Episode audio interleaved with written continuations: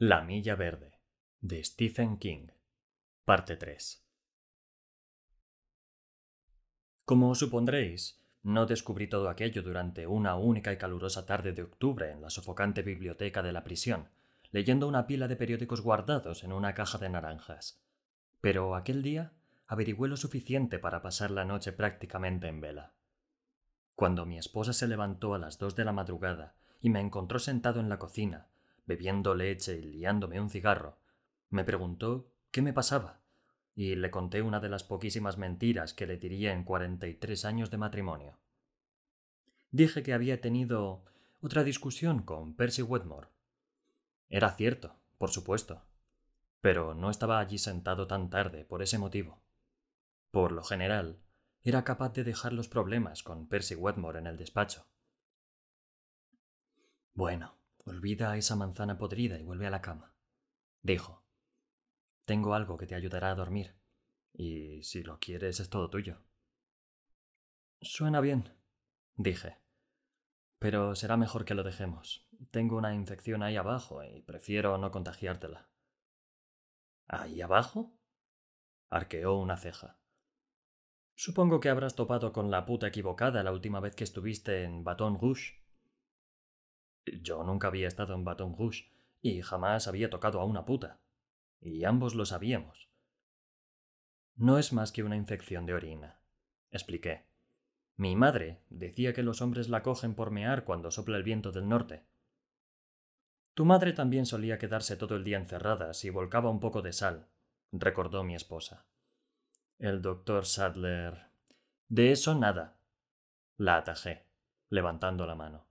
Querrá que tome sulfamidas y me pasaré la semana vomitando en todos los rincones del despacho. Ya se pasará. Pero mientras tanto, creo que será mejor que Caperucita y el lobo no salgan a jugar al bosque. Me besó en la frente, justo encima de la ceja izquierda, cosa que siempre me ponía la carne de gallina. Y Janis lo sabía. Pobrecillo, como si no tuvieras bastante con lo de Percy Wetmore. Ven pronto a la cama.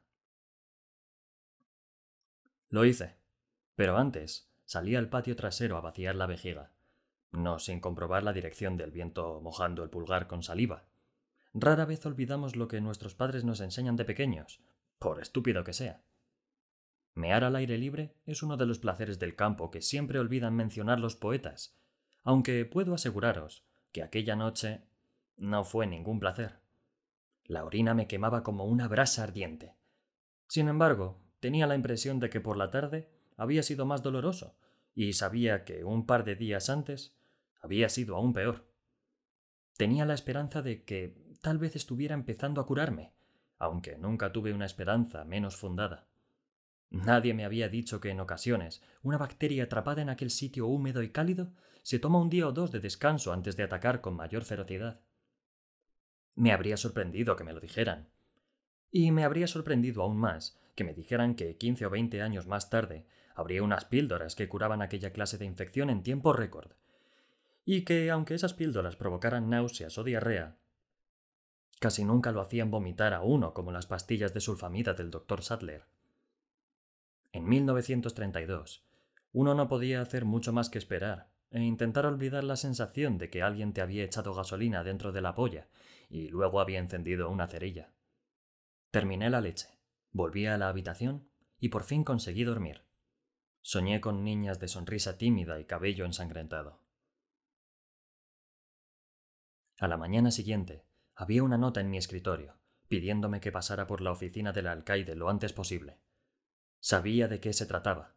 Había reglas tácticas, pero importantes, y el día anterior las había pasado por alto de modo que pospuse la visita todo lo que pude.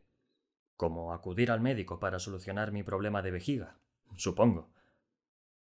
Siempre he creído que la filosofía del cuanto antes mejor está sobrevalorada. La cuestión es que no me di ninguna prisa para ir a ver al alcaide Moores. Me quité la chaqueta de lana del uniforme, la colgué en el respaldo de la silla y encendí el ventilador. Era otro día caluroso. Luego me senté, y estudié el informe nocturno de Brutus Howell. No había motivo para alarmarse. Delacroix había llorado un rato, como hacía casi todas las noches. Aunque estoy seguro de que más por sí mismo que por la gente que había quemado viva, y luego había sacado a Cascabel, el ratón, de la caja de cigarros donde pasaba la noche. Eso lo había calmado, y había dormido como un niño el resto de la noche. Cascabel seguramente la habría pasado sentado sobre el estómago de Delacroix, con la cola enrollada y los ojos muy abiertos. Era como si Dios hubiera decidido que Delacroix necesitaba un ángel de la guardia, aunque en su infinita sabiduría había considerado que solo un ratón podía cumplir esa función con una rata como nuestro homicida de Luisiana. Naturalmente, nada de aquello aparecía en el informe de Bruto, pero yo había hecho suficientes turnos de noche para llenar los espacios entre líneas. Había una nota breve sobre Coffee. Permaneció despierto, callado, aunque puede que haya llorado un poco. Intenté entablar conversación, pero después de recibir unos cuantos gruñidos por respuesta, me di por vencido. Quizá Paul o Harry tengan más suerte. En realidad, entablar conversación era nuestra principal misión. Entonces no lo sabía, pero ahora que lo veo desde la perspectiva de esta extraña vejez, supongo que la vejez siempre parece extraña a quien tiene que sufrirla. Comprendo que era así, y también comprendo por qué no me daba cuenta de ello entonces. Era demasiado importante para nosotros, tan vital como respirar. No era preciso que los guardias temporales supieran entablar conversación, pero era fundamental para mí y para Harry, Bruto, Dean. Por eso Percy Wetmore era un desastre. Los presos lo detestaban, los guardias lo detestaban, Creo que todo el mundo lo odiaba, excepto sus contactos políticos, y quizá su madre. Era como una dosis de arsénico espolvoreado sobre una tarta de bodas, y supe desde el principio que causaría problemas. Percy era un accidente que espera el momento oportuno para producirse. En aquel tiempo el resto de nosotros nos habríamos reído de la idea de que, más que carceleros, éramos psiquiatras de los condenados. Una parte de mí todavía se ríe de esa idea, pero entonces sabíamos que debíamos entablar conversación y que sin ella la mayoría de los hombres que tenían que sentarse en la silla acababan volviéndose locos. Apunté la sugerencia de hablar con John Coffey, o al menos intentarlo, al pie del informe de Bruto, y luego leí una nota de Curtis Anderson, el ayudante del alcaide. Decía que muy pronto llegaría la FDE de Edward Delacroix. Anderson se equivocaba. El nombre del condenado era Edouard Delacroix. Las siglas FDE significaban fecha de ejecución, y, según aquella nota, el pequeño francés recorrería el pasillo de la muerte antes de Halloween. Anderson calculaba que el 27 de octubre, y sus cálculos casi siempre eran exactos. Pero antes de aquello recibiríamos a un nuevo residente, llamado William Wharton, es lo que llamarías un chico travieso, había escrito Curtis con su letra inclinada hacia la izquierda y algo remilgada. Salvaje y orgulloso de serlo. Ha vagado por todo el estado durante el último año y por fin la ha hecho gorda. Mató a tres personas en un atraco a mano armada. Una de ellas, una mujer embarazada. Y a una cuarta mientras huía. Un agente del Estado. Lo único que le faltó fue cargarse a una monja y a un ciego. Sonreí al leer eso último. Wharton tiene 19 años y lleva tatuado Billy el Niño en el antebrazo izquierdo. Creo, o mejor dicho, estoy seguro, de que tendrás que azotarlo un par de veces. Pero ten cuidado al hacerlo. Al tipo no le importa nada. Había subrayado la última frase, y por fin concluía. Además, es probable que consiga un indulto. Ha interpuesto una apelación y tiene a su favor que es menor de edad de modo que un muchacho salvaje que esperaba una apelación iba a pasar una temporada con nosotros. Genial. De repente el día me pareció más caluroso, y no pude seguir postergando la visita al alcaide Moores. Durante mis años de carcelero en Cold Mountain, estuve a las órdenes de tres alcaides, y Hal Moores fue el mejor. Con mucho. Honrado, directo, carecía del rudimentario ingenio de Curtis Anderson, pero tenía la suficiente habilidad política para mantener su cargo durante aquellos años nefastos y la integridad necesaria para no dejarse seducir por los trapicheos. No ascendería de rango, pero no parecía importarle. En aquel entonces tendría 58 o 59 años y una cara de sabueso llena de arrugas con la que Bobo Marchand seguramente se habría sentido familiarizado. Tenía el cabello blanco y las manos temblorosas como si hubiera sufrido alguna clase de parálisis, pero era un tipo fuerte. Un año antes, cuando un recluso lo había atacado con una astilla arrancada de una caja, Murs había mantenido la calma, había cogido al rebelde por la muñeca y se la había retorcido con tal fuerza que los huesos crujieron como unas ramitas que crepitan en el fuego. El recluso se había arrodillado y había empezado a llamar a su madre. No soy tu madre, le había dicho Moores, pero si lo fuera, me recogería la falda, te mostraría el agujero por donde te parí y te mearía encima. Cuando entré en su despacho, hizo ademán de levantarse, pero le indiqué con un gesto que siguiera sentado. Tomé asiento frente a él, y lo primero que hice fue preguntarle por su esposa. Aunque en nuestra tierra esas cosas se preguntaban de otro modo. ¿Cómo está su preciosa chica? dije, como si Melinda tuviera 17 veranos en lugar de 62 o 63. Mi preocupación era sincera, pues su esposa era la clase de mujer a la que podría haber amado y con la que podría haberme casado si nuestros caminos se hubieran cruzado, pero tampoco me importaba distraerlo del verdadero motivo de mi visita. Moores suspiró. No muy bien, Paul. No muy bien. ¿Más dolores de cabeza? Esta semana solo ha padecido uno, pero fue el peor de su vida. La tuvo en cama casi todo el día, y ahora siente una extraña debilidad en la mano derecha. Levantó su propia diestra, salpicada de manchas seniles. Ambos la miramos temblar unos segundos sobre el escritorio. Luego la bajó. Sé que habría dado cualquier cosa por no tener que contarme aquello, y yo habría dado cualquier cosa por no tener que oírlo. Los dolores de cabeza de Melinda habían empezado en la primavera y durante todo el verano el médico había insistido en que eran migrañas nerviosas, quizá provocadas por el inminente retiro de Hall. Pero lo cierto era que ambos esperaban con impaciencia la jubilación de Moores, y mi esposa me había dicho que las migrañas eran un trastorno propio de los jóvenes, y que con la edad no solían empeorar, sino mejorar. Y ahora esa debilidad en la mano a mí no me parecía que aquello tuviese que ver con los nervios. Más bien tenía la impresión de que se trataba de una maldita apoplejía.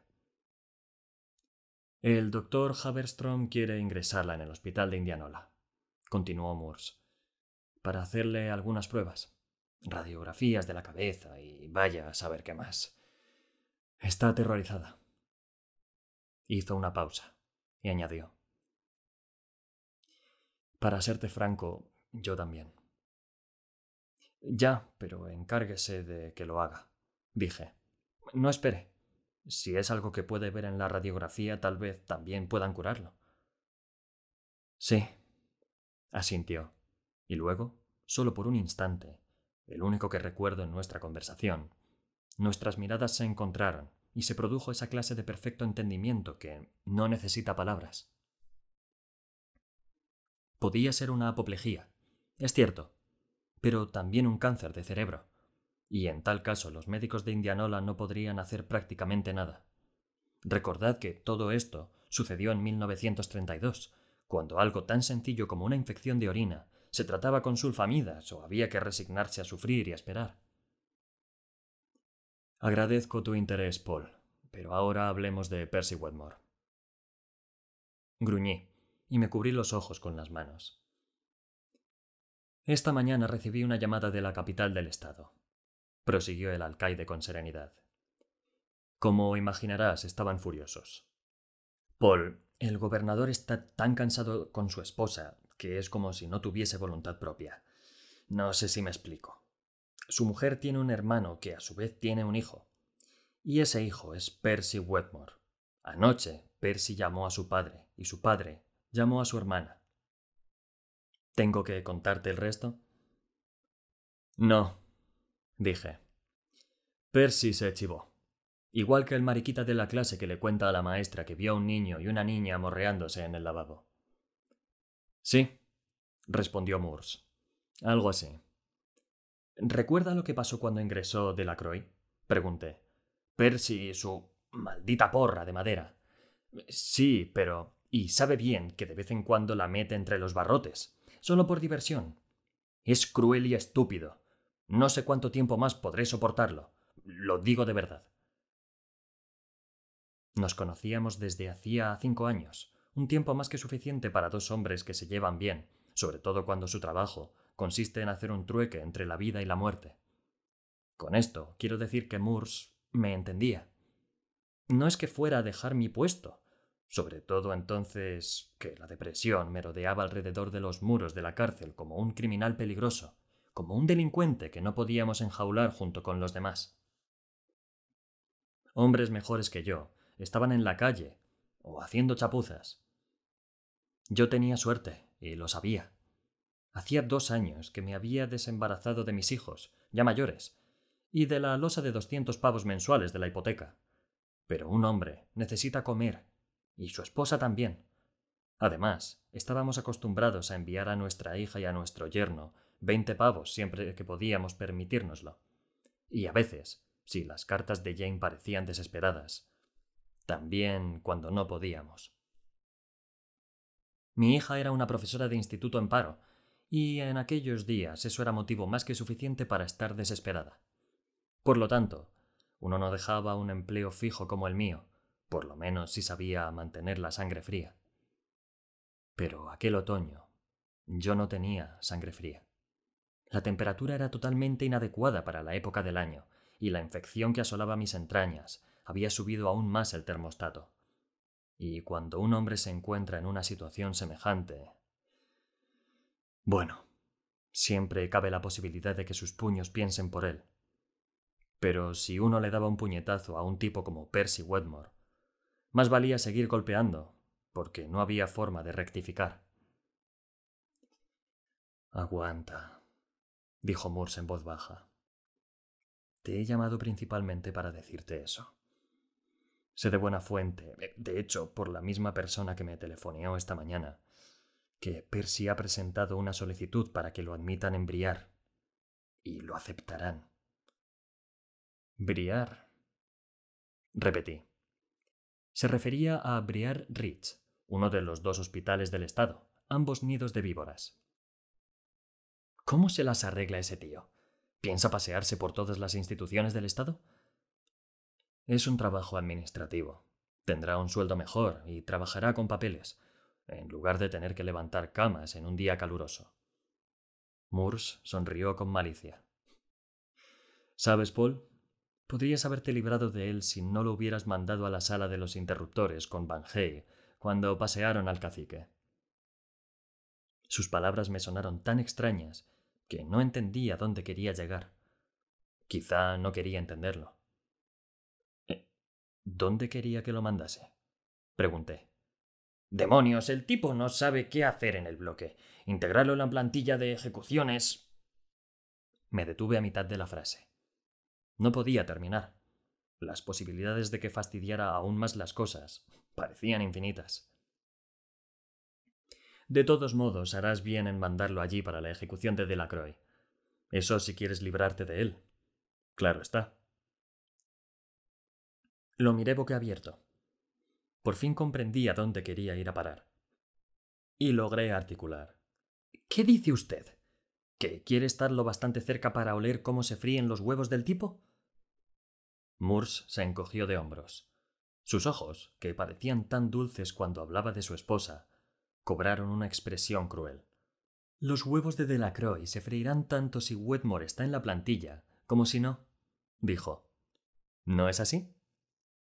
Sí, pero podría fastidiarla. De hecho, Hall es muy probable que la fastidie. Y delante de treinta testigos, un montón de periodistas venidos de Luisiana. Tú y Brutus Howell os aseguraréis de que no la cague, dijo Moores. Y si lo hace, aparecerá en su informe y seguirá allí mucho después de que pierda sus contactos políticos. ¿Lo entiendes? Lo entendía. La idea me aterraba y me producía náuseas pero lo entendía. Quizá quiera estar presente en la ejecución de Coffee, añadió Moores. Pero si la suerte nos sonríe, tendrá suficiente con la de Delacroix. Asegúrate de que esté presente. Había planeado poner a Percy en la sala de los interruptores otra vez, y luego mandarlo a vigilar la camilla que llevaría de la Croix al furgón fúnebre, al otro lado de la calle de la prisión. Pero cambié de planes sin pensármelo dos veces. Asentí con un gesto. Tenía la impresión de que estaba corriendo un riesgo importante, pero no me importaba. Con tal de librarme de Percy, era capaz de desafiar al mismísimo diablo. Lo dejaría participar en la ejecución, ponerle el casquete al condenado e indicarle a Van Hey que le diera al interruptor. Podría contemplar al pequeño francés sufriendo la descarga que él mismo, Percy Wedmore, había preparado en persona. Que tuviera su asquerosa diversión, si eso era lo que significaba para él un asesinato impuesto por el Estado. Y que luego se marchara a Briar Ridge, donde tendría su propio despacho y un ventilador para refrescarse. Y si su tío perdía su cargo en las próximas elecciones y Percy debía descubrir qué significaba trabajar en el mundo exterior, donde no todos los tipos malos son encerrados detrás de los barrotes de una celda, y donde de vez en cuando hay que agachar la cabeza, tanto mejor. De acuerdo, dije al tiempo que me ponía de pie. Lo dejaré a cargo de la ejecución de Delacroix y, mientras tanto, intentaré mantener la paz. Bien, respondió Hal, y también se incorporó. A propósito, ¿cómo va tu problema? añadió señalando mi entrepierna con delicadeza. Un poco mejor. Me alegro. Me acompañó hasta la puerta. ¿Y qué me dices de Coffee? ¿Crees que nos dará problemas? No lo creo, respondí. Hasta el momento ha permanecido más quieto que un gallo muerto. Es raro, tiene unos ojos extraños. Pero parece tranquilo. No se preocupe por él. Naturalmente, estarás al corriente de lo que hizo. Por supuesto. Ya estábamos en la oficina contigua, donde la vieja Miss Hannah aporreaba la máquina de escribir, como venía haciendo desde el final de la era glacial. Me alegré de irme. Después de todo, la había sacado barata y era agradable saber que tenía posibilidades de sobrevivir a Percy. Dele recuerdos a Melinda, dije, y no se coma el coco. Es muy probable que no tengan nada más que migrañas. Ojalá, dijo, y sus labios esbozaron una sonrisa al tiempo que me dirigía una mirada temerosa. La combinación de las dos expresiones resultaba truculenta. Regresé al bloque E a comenzar una nueva jornada. Había que leer y escribir papeles, limpiar suelos, servir comidas, preparar las actividades para la semana que viene, organizar centenares de cosas. Pero, sobre todo, había que esperar. En las prisiones, esa era la actividad fundamental. Esperar a que Eduard de Lacroix recorriera el pasillo de la muerte. Esperar la llegada de William Wharton con su mueca de odio y su tatuaje de Billy el niño. Y especialmente, esperar a que Percy Watmore desapareciera de mi vida. El ratón de Delacroix era uno de los grandes misterios de la vida. Antes de aquel verano, nunca había visto ninguno en el bloque E, y jamás volví a ver uno después de aquel otoño, cuando Delacroix abandonó el mundo en una cálida y tormentosa noche de octubre. Lo hizo de una forma tan indescriptible que casi no me atrevo a recordar la escena. Delacroix afirmaba que había amaestrado a su ratón, que comenzó su vida entre nosotros como Willy, el del barco de vapor pero yo creo que era al revés. Dean Stanton y Bruto estaban de acuerdo conmigo. Ambos se encontraban allí la noche en que apareció el ratón, y, como decía Bruto, ese bicho ya estaba medio domesticado y era mucho más listo que el francés, que se creía su dueño. Dean y yo nos hallábamos en mi despacho revisando el archivo del año anterior y preparándonos para escribir cartas de seguimiento a los testigos de cinco ejecuciones, y luego cartas de seguimiento a las cartas de seguimiento, hasta sumar un total de 29. Lo que queríamos saber, fundamentalmente, era si estaban satisfechos con el servicio. Sé que suena morboso, pero era un punto importante. En su calidad de contribuyentes, eran nuestros clientes, al margen de las características peculiares del servicio. Un hombre o una mujer que acuden a una ejecución a medianoche tienen que tener una razón importante para estar allí, una necesidad especial, y para que la ejecución sirva de algo, esa necesidad debe ser satisfecha. Habían vivido una pesadilla, y el objeto de la ejecución era demostrarles que la pesadilla había terminado. Quizá diese resultado, al menos en ciertos casos. ¡Eh! gritó Bruto desde el otro lado de la puerta, sentado tras el escritorio de guardia. ¡Eh, vosotros! ¡Venid aquí! Dean y yo nos miramos con idéntica expresión de alarma, pensando que tal vez les hubiera ocurrido algo al indio de Oklahoma. Se llamaba Arlen Bitterback, pero nosotros lo llamábamos el cacique, y Harry Terwilliger jefe queso de cabra, porque aseguraba que olía a algo semejante. O al tipo que llamábamos el presidente. Pero de repente, Bruto se echó a reír, y los dos corrimos a ver qué pasaba. Reírse en el bloque E era casi tan irreverente como reír en misa. El viejo Tutu, el preso de confianza que en aquel entonces llevaba el carrito de la comida, había pasado con su surtido de delicias y Bruto había acumulado provisiones para la noche, tres bocadillos, dos gaseosas y un par de empanadillas. También había una ensalada de patatas, indudablemente robada de la cocina de la prisión, a la que se suponía que tú no tenía acceso. El registro del día estaba abierto sobre la mesa, y era un milagro que Bruto todavía no lo hubiese manchado. Claro que acababa de empezar a comer. ¿Qué? preguntó Dean. ¿Qué pasa? Parece que este año el Estado no repara en gastos y ha contratado a un nuevo carcelero, dijo Bruto sin dejar de reír. Mirad eso. Señaló el ratón. Yo también reí, y Dean me imitó. Era inevitable, porque aquel ratón tenía exactamente el mismo aspecto de un guardia que hace su ronda cada quince minutos, un diminuto guardia peludo, que se aseguraba de que nadie intentara escapar o suicidarse. Corría por el pasillo de la muerte en dirección a nosotros, se detenía por un instante y volvía la cabeza a uno y otro lado, como si controlase las celdas. Luego avanzaba otro trecho y repetía la operación. Los ronquidos de los presos, que dormían profundamente a pesar de nuestras carcajadas, hacían que la situación pareciera aún más cómica. Era un ratoncito marrón perfectamente vulgar, excepto por su forma de vigilar las celdas. Incluso se escabulló dentro de un par de ellas con una habilidad que seguramente envidiarían los condenados pasados y presentes. Claro que a los presidiarios les interesaría salir en lugar de entrar. El ratón no entró en ninguna de las dos celdas ocupadas, solo en las vacías, y por fin llegó muy cerca de nosotros. Yo esperaba que se volviera, pero no lo hizo. No parecía temernos en absoluto. No es normal que un ratón se acerque a la gente de ese modo, observó Dean con cierto nerviosismo. Quizá tenga la rabia. ¡Vaya! exclamó Bruto masticando un bocadillo de carne enlatada.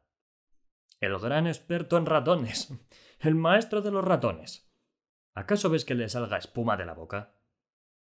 Ni siquiera le veo la boca, respondió Dean, y volvimos a reír. Yo tampoco podía verle la boca, pero sí las pequeñas cuentas oscuras de los ojos, que no parecían enajenados ni rabiosos. De hecho, el ratón tenía una mirada curiosa e inteligente. He acompañado a la muerte a hombres que, a pesar de su alma supuestamente inmortal, eran más tontos que aquel ratón. El ratón avanzó por el pasillo y se detuvo a menos de un metro de distancia del escritorio de guardia, que no era un mueble bonito, como quizá imagináis, sino una mesa similar a las que usaban los profesores del instituto local. Al llegar a aquel punto, se sentó con la cola enroscada entre las patas, tan elegante como una anciana que se acomoda la falda. De repente, dejé de reír y sentí que un frío extraño me calaba a los huesos. Me gustaría decir que no sé por qué tuve esa sensación, a nadie le gusta explicar algo que hace que se sienta o parezca ridículo. Pero lo sé. Y si estoy dispuesto a contar la verdad sobre el resto de los acontecimientos, supongo que también puedo confesar esto. Por un instante, imaginé que era ese ratón, no un guardia, sino un vulgar convicto del pasillo de la muerte, convicto y condenado, pero aún así, capaz de mirar con valentía al escritorio que parecía estar a kilómetros de distancia como sin duda veremos el trono de Dios en el momento del juicio final, y a los gigantes de voces graves y uniforme azul sentados al otro lado. Gigantes que, disparaban a los de su especie con pistolas, les pegaban escobazos, o les tendían trampas para romperles el pescuezo, mientras ellos trepaban cuidadosamente a mordisquear el queso dejado como señuelo sobre la pequeña placa de cobre. Junto al escritorio no había ninguna escoba, pero sí un cubo y un mocho. Yo me había ocupado de fregar el suelo verde de linóleo y las seis celdas antes de sentarme con Dean delante de los archivos. Noté que Dean estaba a punto de echar mano al mocho, y le cogí la muñeca justo cuando sus dedos rozaban el delgado mango de madera. Déjalo en paz, dije. Dean se encogió de hombros y retiró la mano. Tuve la sensación de que tenía tan pocas ganas de espantar al ratón como yo. Bruto partió un trozo pequeño de su bocadillo de carne, lo cogió delicadamente entre los dedos y lo tendió delante del escritorio. El ratón miró hacia arriba con mayor interés, como si supiera exactamente de qué se trataba. Quizá lo supiera, pues lo vi mover los bigotes y arrugar el hocico. No, bruto. exclamó Dean, y se volvió hacia mí. No dejes que haga eso, Paul. Si alimenta a ese maldito bicho, acabaremos tendiéndole una alfombra a cualquier ser de cuatro patas. Solo quiero ver qué hace, explicó Bruto. Simple interés científico. Me miró. Después de todo, yo era el jefe, incluso cuando se trataba de resolver pequeñas desviaciones de la rutina como aquella. Reflexioné por un instante y me encogí de hombros, como si me diera igual una cosa que otra. La verdad es que yo también sentía cierta curiosidad por ver qué hacía el ratón. Desde luego se lo comió. Después de todo, estábamos en los tiempos de la depresión. Pero la forma en que lo hizo fue lo que más nos llamó la atención. Se aproximó al trozo de bocadillo, lo olfateó y luego se levantó en dos patas igual que un perro amaestrado, lo cogió y separó el pan para comerse la carne todo con los modales pausados y precisos de un hombre que da cuenta de un buen plato de carne asada en su restaurante favorito. Pero no nos quitó la vista de encima mientras comía. O es muy listo o está muerto de hambre, dijo una voz nueva. Era Bitterbach. Había despertado y estaba junto a los barrotes de la celda, vestido únicamente con un par de calzoncillos anchos. Tenía un cigarrillo en la mano derecha, entre los nudillos de los dedos índice y corazón, y el pelo gris acerado le caía sobre los hombros. Antaño, quizá musculosos, pero ahora bastante flácidos, en un par de trenzas. ¿Conoces algún sabio proverbio indio sobre los ratones, cacique? preguntó Bruto mirando comer al ratón. Todos estábamos fascinados por la forma en que el animalito sostenía el trozo de carne enlatada entre las patas delanteras. De vez en cuando lo hacía girar o se detenía a contemplarlo como si lo admirase. No, respondió Bitterbach. Una vez conocí a un guerrero con un par de guantes que, según él, eran la piel de un ratón, pero no me lo creí. Rió, como si hubiera contado un chiste, y se apartó de los barrotes. Oímos el crujido de la cama cuando volvió a tenderse. Aquel sonido fue como una señal para que el ratón se marchara. Terminó de comer el trozo de carne que tenía entre las patas, olfateó lo que quedaba, en su mayor parte pan empapado en mostaza, y volvió a mirarnos, como si quisiera recordar nuestras caras por si volvía a topar con nosotros. Luego dio media vuelta y corrió por donde había venido, esta vez sin detenerse a controlar las celdas. Su prisa me recordó al conejo blanco de Alicia en el País de las Maravillas, y sonreí. No se detuvo en la puerta de la celda de seguridad, pero desapareció por debajo de ella. La celda de seguridad tenía paredes acolchadas para la gente con la sesera blanda. Cuando no la usábamos, guardábamos allí los utensilios de limpieza y algunos libros, casi todas novelas del oeste de Clarence Mulford, pero también una historieta ilustrada de Popeye, que solo cogíamos en ocasiones especiales, donde el propio Popeye, Bruto e incluso Cocoliso, el fanático de las hamburguesas, se turnaban para besuquear a Olivia. También había material de artesanía, incluidos los lápices de cera que más tarde usaría Delacroix. No es que entonces el tipo fuese un problema. Recordad que todo esto sucedió antes. Además, en la celda de seguridad había una camisa que nadie quería usar. Blanca, confeccionada en lona blanca reforzada y con botones, presillas y hebillas en la espalda. Todos sabíamos cómo inmovilizar en un santiamén con aquella camisa a un muchacho travieso. Nuestros muchachos descarriados no solían ponerse violentos, pero cuando lo hacían, no esperábamos que la situación mejorara por sí sola.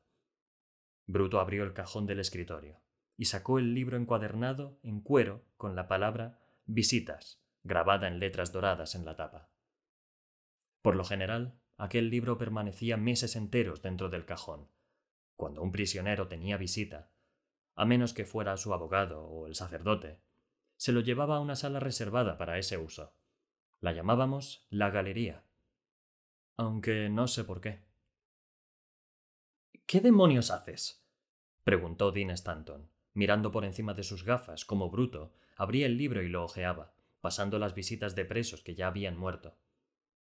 Eh, ¿Cumplir con la ordenanza número 19? respondió Bruto, buscando la página correspondiente a la fecha del día.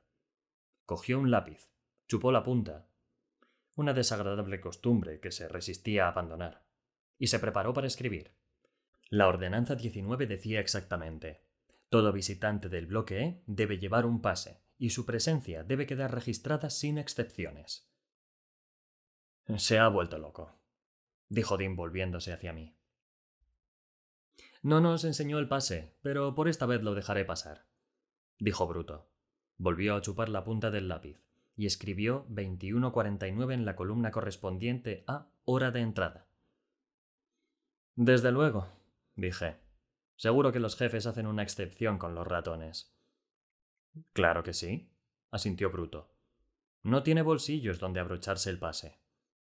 Se volvió para mirar el reloj colgado de la pared, detrás del escritorio, y apuntó 22.10 en la columna de hora de salida. La casilla más grande entre los dos números rezaba nombre del visitante. Después de un instante de reflexión, quizá dedicado a resolver sus problemas con la ortografía pues estoy seguro que ya sabía que debía escribir. Brutus Howell escribió Willy, el del barco de vapor, que era el mote que todo el mundo daba a Mickey Mouse en aquellos días. Quizás se debiera al primer dibujo animado hablado del ratón, donde el animalito hacía girar los ojos, balanceaba las caderas y tiraba del cordón de la sirena en la timonera de un barco de vapor. Ya está, dijo Bruto cerrando el libro y guardándolo luego en el cajón. Todo arreglado. Yo reí, pero Dean, que se tomaba con seriedad incluso las bromas más evidentes, se limpiaba las gafas con nerviosismo y expresión ceñuda. Si alguien ve eso tendrás problemas. vaciló, y añadió, sobre todo si lo ve la persona equivocada. Volvió a vacilar, mirando alrededor como si temiera que las paredes tuvieran oídos, y concluyó. Alguien como Percy Lameculos Wedmore. Bah, dijo Bruto.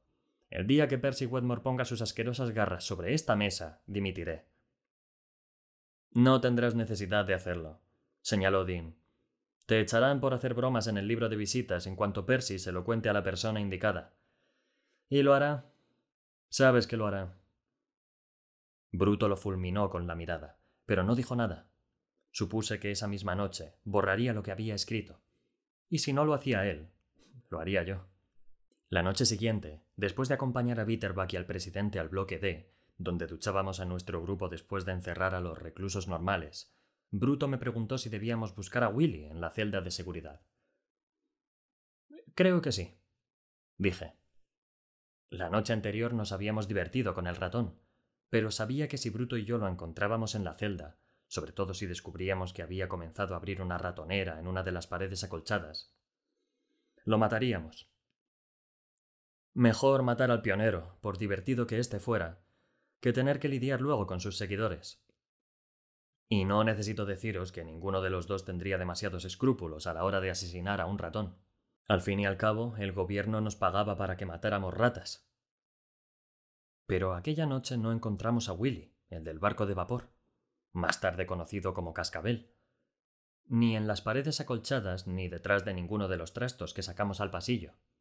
De hecho, allí dentro había mucha más basura de la que yo esperaba, quizá porque hacía tiempo que no usábamos la celda. Eso cambiaría con la llegada de William Wharton, pero naturalmente, entonces aún no lo sabíamos. Por suerte. Eh, ¿Dónde se habrá metido? preguntó Bruto al fin, secándose el sudor de la nuca con un pañuelo azul. No hay agujeros ni grietas. Está eso, por supuesto, pero. señaló una rejilla en el suelo por donde podría haberse escabullido, pero debajo había una finísima tela metálica que no hubiera permitido el paso de una mosca. ¿Cómo entró? ¿Y, cómo salió? Mm, ni idea, respondí. Porque entró aquí, ¿verdad? Lo vimos los tres. Eh, sí, pasó por debajo de la puerta. Habrá tenido que encogerse un poco, pero lo hizo. ¡Por el Altísimo! exclamó Bruto, una expresión que sonaba extraña viniendo de un tipo tan alto como él. Es una suerte que los presos no puedan encogerse de ese modo, ¿verdad? ya lo creo, respondí, echando un último vistazo a las paredes acolchadas con la esperanza de encontrar un agujero, una grieta o algo por el estilo. No había nada semejante. Bueno, vámonos. Willy, el del barco de vapor, reapareció tres noches después, cuando Harry Terwilliger estaba en la mesa de guardia. Percy también se encontraba de guardia, y persiguió al ratón por todo el pasillo con el mismo mocho que Dean había tenido intención de usar. El roedor lo esquivó con facilidad y se escabulló victorioso debajo de la puerta de la celda de seguridad. Maldiciendo a voz en cuello, Percy abrió la puerta y volvió a sacar todos los trastos. Según dijo Harry, fue una escena aterradora y graciosa al mismo tiempo.